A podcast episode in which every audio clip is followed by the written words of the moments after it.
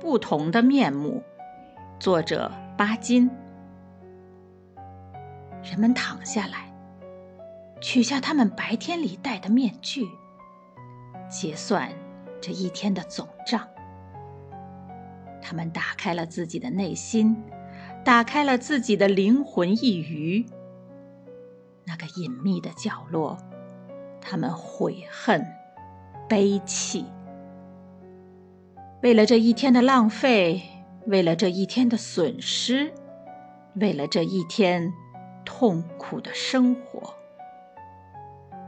自然，人们中间也有少数得意的人。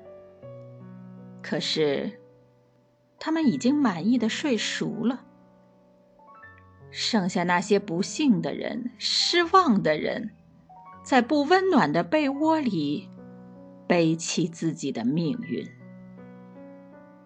无论是在白天或黑夜，世界都有两个不同的面目，为这两种不同的人而存在。